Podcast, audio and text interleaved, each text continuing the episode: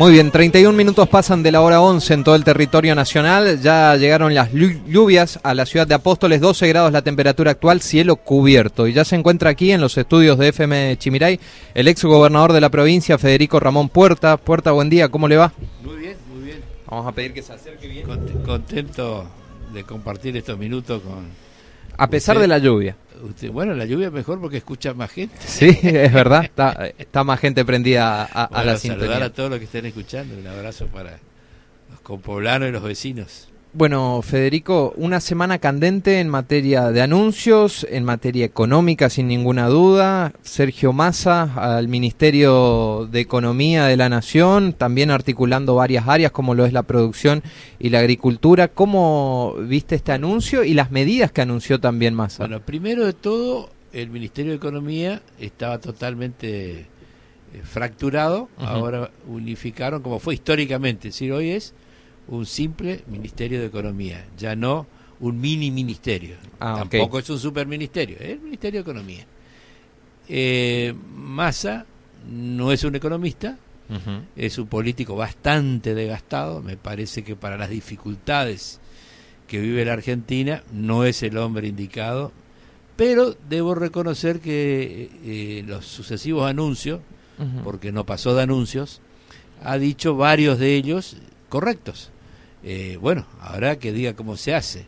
En el primer día de gestión lo vi paseando en tren con el presidente.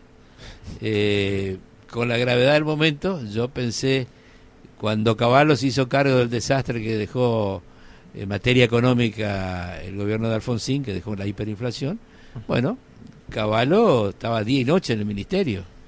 Eh, no se iba a acompañar al presidente a un acto de naturaleza política, social, lo que fuere. Entonces me parece que también se suma una dosis de irresponsabilidad, una fiesta enorme que generó expectativa. Decían el superministro, no existe en la constitución argentina ni en la ley argentina el superministerio. Bueno, por lo menos eso ya no lo dicen. Y deseo fervientemente equivocarme y que algunos de los anuncios correctos eh, se lleven a la práctica, la realidad se concrete con medidas precisa. Hasta ahora no hubo ninguna medida. No, no, no, hasta ahora fueron títulos. Eh, liquidó, liquidó 150 millones de dólares por día, es decir, mal vendió a precio bajo y el dólar sube. El riesgo país volvió a subir. Eh, mi preocupación es enorme. Yo conocí a Sergio Massa allá por el año 2013. Pensé que cuando él dejó el gobierno kirchnerista le había pasado lo que pasó a tanto. Una vez que conoció el kirchnerismo, se fue espantado y nos ayudó a armar un peronismo federal. Yo acompañé esa tarea. Sí. Gran desilusión cuando eso terminó en un gran fracaso porque él volvió al kirchnerismo. Después de decir que iba a meter preso a los chicos de la cámpora. por eso hay que preocuparse. Yo creo que la Argentina está en manos de irresponsables, eh, de personas que solamente están mirando su problema personal o su entorno y, se olvidan del país. Ni qué decir en Misiones. Misiones peor todavía, porque Misiones al, desastre nacional suma el desastre provincial. La voracidad impositiva. Bueno, se van todas las industrias. Miren lo que es Virasoro. Virasoro es una ciudad cuando antes era un pueblito al lado de Apóstol. Apóstol era una ciudad y Virasoro era, tenía un par de industrias buenas y nada más. Hoy tiene 60 o 70 industrias que antes estaban en Misiones y se fueron y se siguen yendo.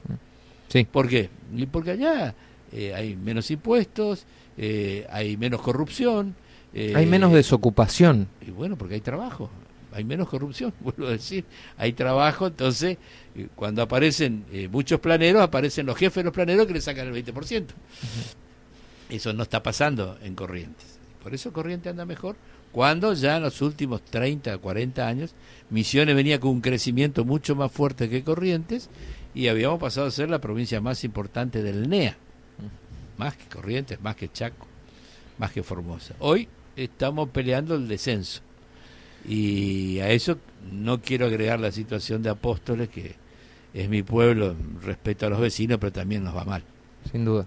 Ahora, ¿no le parece insólito, Puerta, estos anuncios, por ejemplo, de Massa, uno de ellos, anuncia que cumplirá la meta? O sea, si se estableció una meta del 2,5% del déficit establecida en el presupuesto, se supone que es algo que se debe cumplir. o no. Y bueno, pero a alguien que nunca cumplió y está con ganas de cumplir o está diciendo que va a cumplir, le parece una gran noticia. Es lo que mencioné hace un ratito.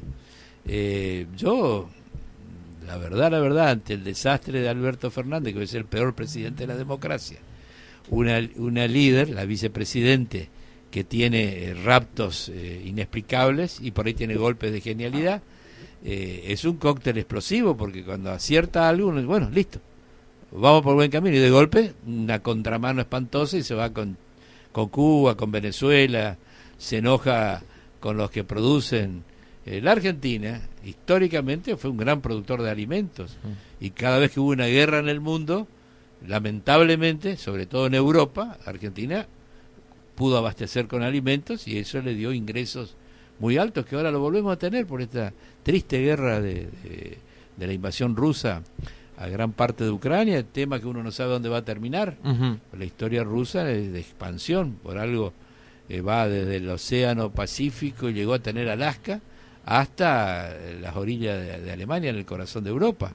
Eh, esa historia europea tenemos que mirarla con atención y apurar y producir más, porque si no el mundo se va a morir de hambre, somos los abastecedores de alimentos.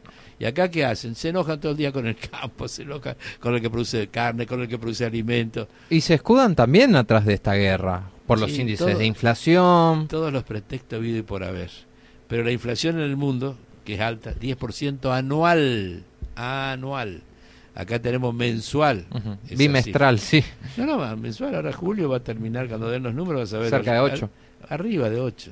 Entre 8 y pico y 10 no hay mucha diferencia. Y, sí, y no sé, no sé si la verdad no es más de 10. Hablábamos eh, sábados atrás con eh, un compañero suyo que ya aprovecho de eh, transmitirle sus saludos. Estábamos hablando con el expresidente interino Eduardo Dualde y que nos comentaba y nos relataba un poco comparando la situación de lo que ha sido el 2001. A su criterio en particular, la situación es más compleja que el 2001. Mucho más difícil esta historia, mucho más grave el momento que vivimos ahora, pero no más, mucho más. Fíjate. ¿Por qué? En el 2001 no teníamos inflación. Teníamos un 1 a 1 que estaba retrasado, había que flexibilizarlo. Dualde lo hizo, se terminó el problema. Eh, mucho antes lo había hecho Brasil yo me acuerdo que cuando devaluó Brasil, eh, todavía Menem era presidente, lo hizo el primero de enero, yo le llamé el día 2, para no molestar el primer día, le dije, presidente, ahí Brasil devaluó, ahora si lo hacemos nosotros, resolvemos este problema que es eh, la rigidez del 1-1 que después de 10 años... Sí, ya, ya no se sostenía. Sí, había que flexibilizarlo porque no podíamos exportarse, nos pusieron muy caro nuestro nuestros productos y muy barato lo que venía de afuera, entonces la balanza comercial se empezó a complicar. Eh, Brasil lo resolvió y Menem sorpresivamente dijo Ramoncito, ya hicimos tanto Ramoncito, que lo haga el que viene. Claro, el que venía era de la Rúa y de la Rúa gana las elecciones diciéndole a los argentinos voy a seguir con el 1 a 1. Entonces esto de continuar con el 1 a 1 culpaba de eh, muchos los que ganaron de la mano de la Rúa y el pueblo que votó seguir con el 1 a 1. Dualde y yo decíamos que había que flexibilizar y perdimos.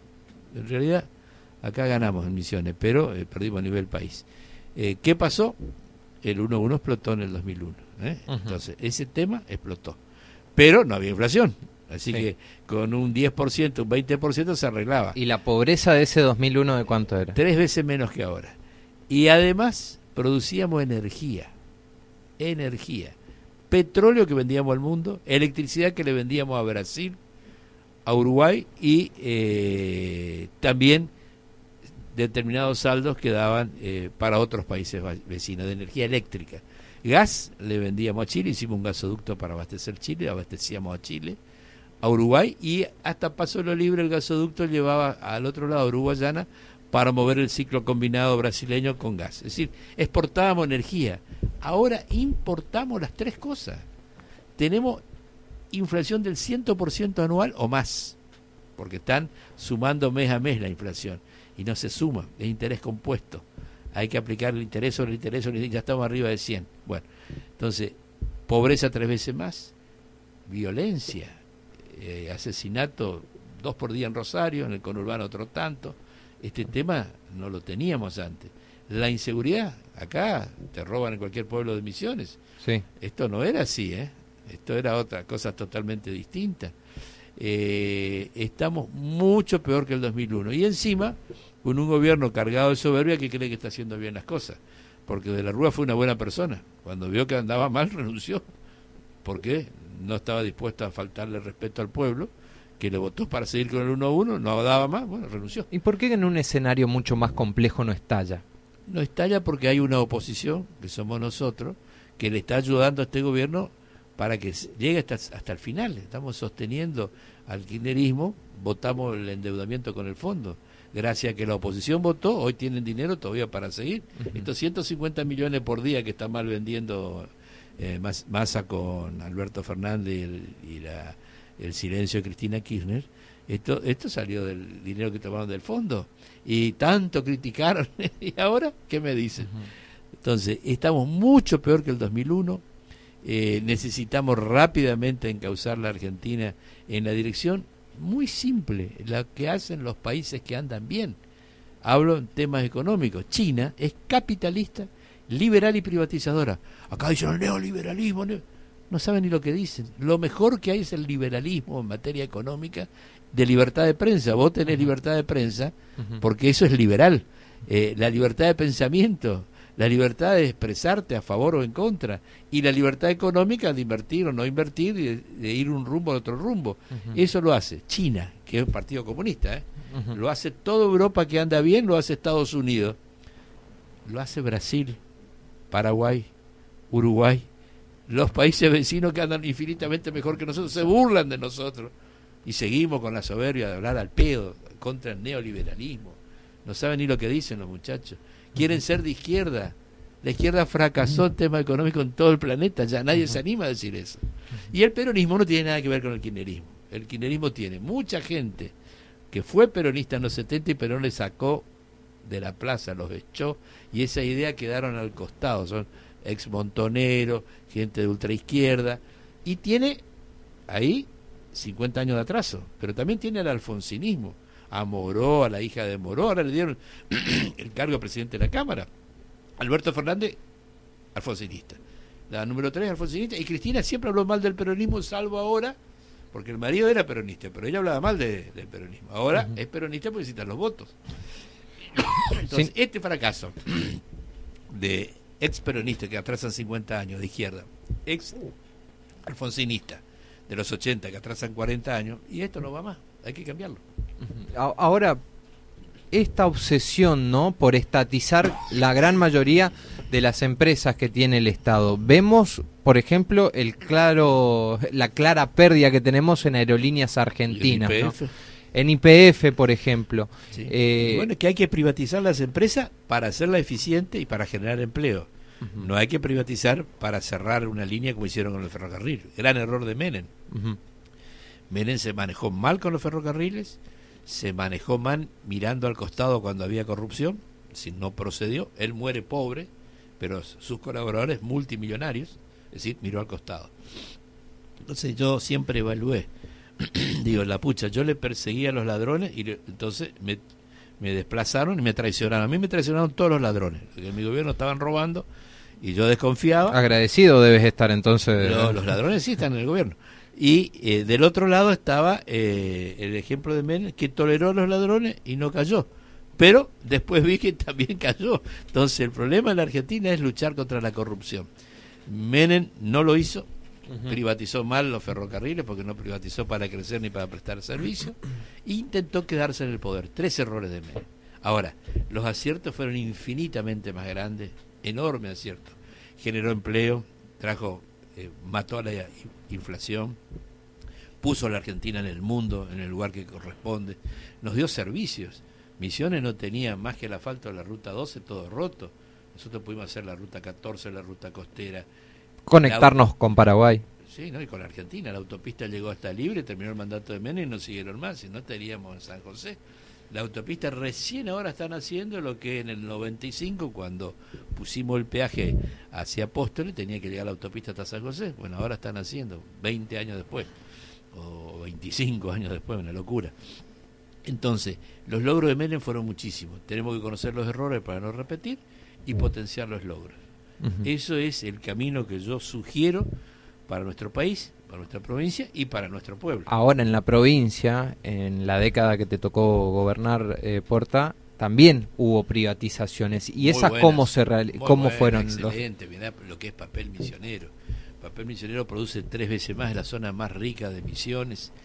Eh, Puerto Rico, Jardín, Aruapé, esa zona quedó muy bien potenciada. Lo mismo en Puerto Esperanza con la papelera estaba fuertemente endeudada y conseguimos inversiones externas para que eso funcione. ¿Banco Provincia? Eh, ya te cuento lo del banco, que también fue una privatización correcta, que se hizo por ley, no la hice yo, la hizo la ley, votaron los radicales, los peronistas, y ese contrato feneció y lo modificaron nuevamente. Pero cuando era de la provincia, el banco, no teníamos para pagar los sueldos, porque le daba la guita de la coparticipación y los gerentes, muchos de ellos, no todos, la mayoría eran honestos, pero muchos de ellos prestaban a los que no podían devolver.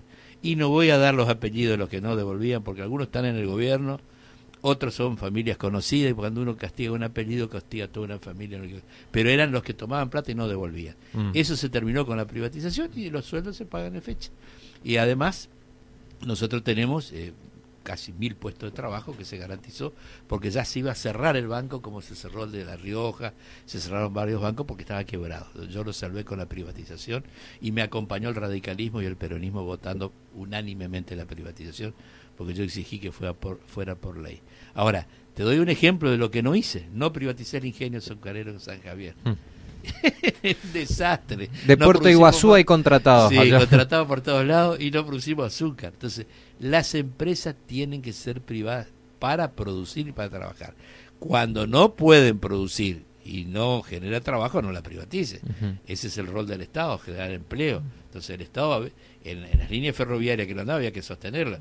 Pero el error no fue de Menem solamente. Empezó Frondizi, radical intransigente, en el 58. Lo siguió Ganía gobierno dictatorial que cerró muchísimos ramales ferroviarios y ese error lo continuó Menem con Cabal. Eh, ya lo, he planteado, pero quiero que se cuente toda la historia. Empezó un radical, intransigente, Frondizi, siguió un dictador como es Onganía y cometió el mismo error eh, Carlos Menem. ¿eh? Bien. Entonces, vamos a poner las cosas en su lugar, porque acá yo estoy muy molesto cuando dice el gobierno peronista de Cristina. No, este gobierno es kirchnerista es de izquierda, el peronismo no es de izquierda. Para ellos les sirve, les sirve usar la sigla. Los periodistas sobre todo repiten, repiten como locos. Ahí hay pautas bien claras para que digan el gobierno peronista. El kirchnerismo es kirchnerista. Es, yo lo respeto porque ganaron las elecciones, por eso ayudo para que lleguen a cumplir su mandato. Yo ayudé para que puedan aprobar las leyes, cosa que ellos no hicieron con los anteriores gobiernos. Bueno, pero hay que darle gobernabilidad. Ahora que gobiernen, que no se vaya a pasear entre el ministro de Economía cuando tiene que tomar las decisiones que tiene que tomar. Y Alberto que no venga a trabajar a las 12. ¿Qué es esto? Siempre se duerme ese muchacho. Y Cristina que ponga la cara siempre, solo pone la cara cuando es para retar a alguien. Bueno, que se haga cargo de sus errores. Que se haga cargo de sus errores porque hasta ahora los logros son los únicos que ella reconoce. Sí, pero ¿qué logro tú? no, no, no. Hasta, eh. Logró para su equipo, eh, su familia acomodada, los factores de poder del oficialismo todos acomodados, familias enteras acomodadas. Te llevo el plano político ya en estos últimos minutos, Ramón, y quiero preguntarte, porque sé que están trabajando en conjunto con eh, Pichetto, con este peronismo republicano federal que pretende integrar o está integrando eh, en la oposición de Juntos por el Cambio. Así es. ¿Cómo están trabajando en eso? bueno, nosotros somos la, posibilidad que tiene el peronismo de seguir siendo una fuerza de vanguardia.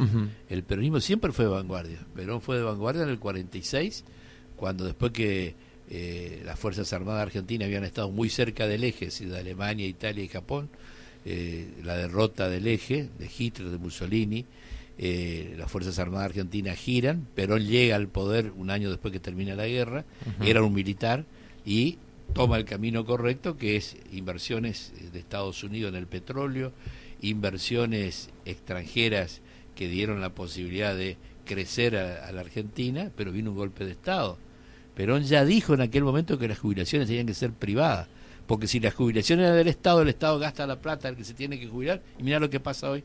El pobre jubilado que aportó toda su vida no recibe nada. Bueno, pero con las AFJP tampoco tuvimos muy buenas. No, muy bien. Las AFJP era una maravilla al lado de esto. Lo que pasa es que no le explican a la gente. La AFJP tiene que hacer un monto de dinero. Cuando ese monto estaba llegando a 50 mil millones, entre Massa y los que gobernaban en aquel momento, y Vudú desapareció, estatizaron y desaparecieron a AFJP.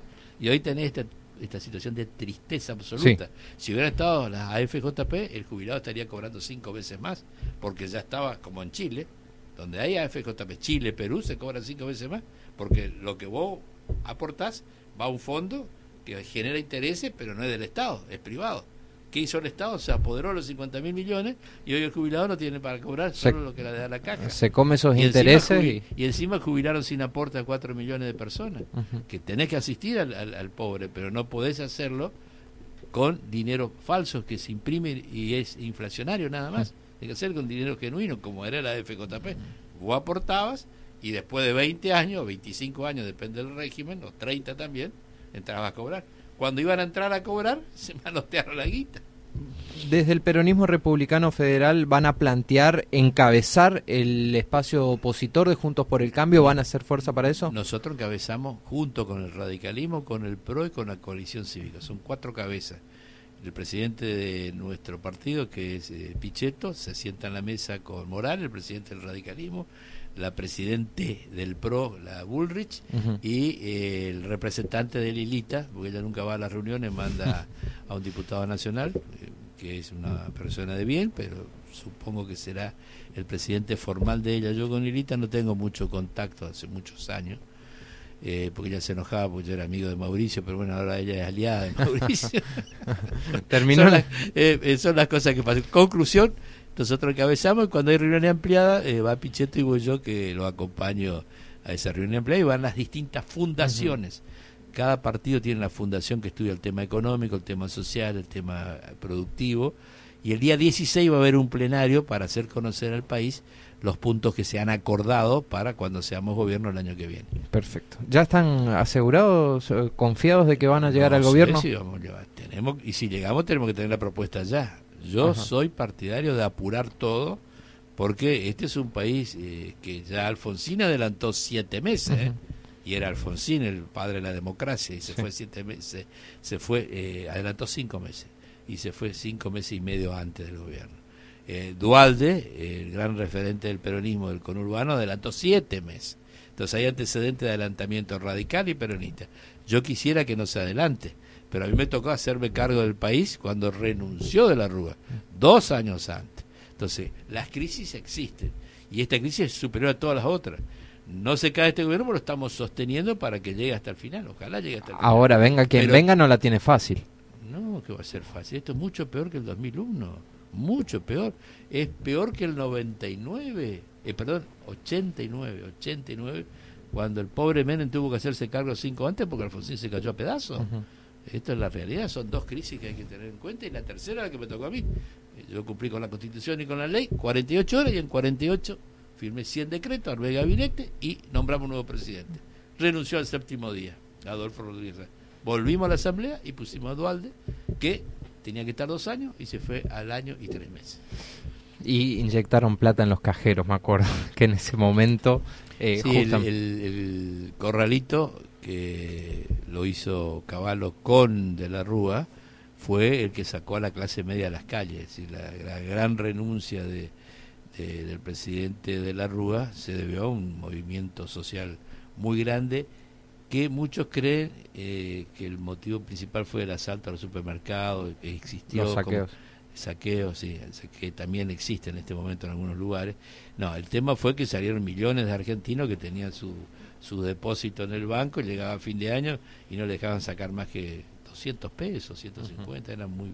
Entonces esa gente salió por la calle, si las grandes marchas no fueron en el conurbano, sino por la Avenida Libertador, por la Avenida Santa Fe, en el centro de las grandes ciudades, Buenos Aires, Rosario, Tucumán, Mendoza, casi fue.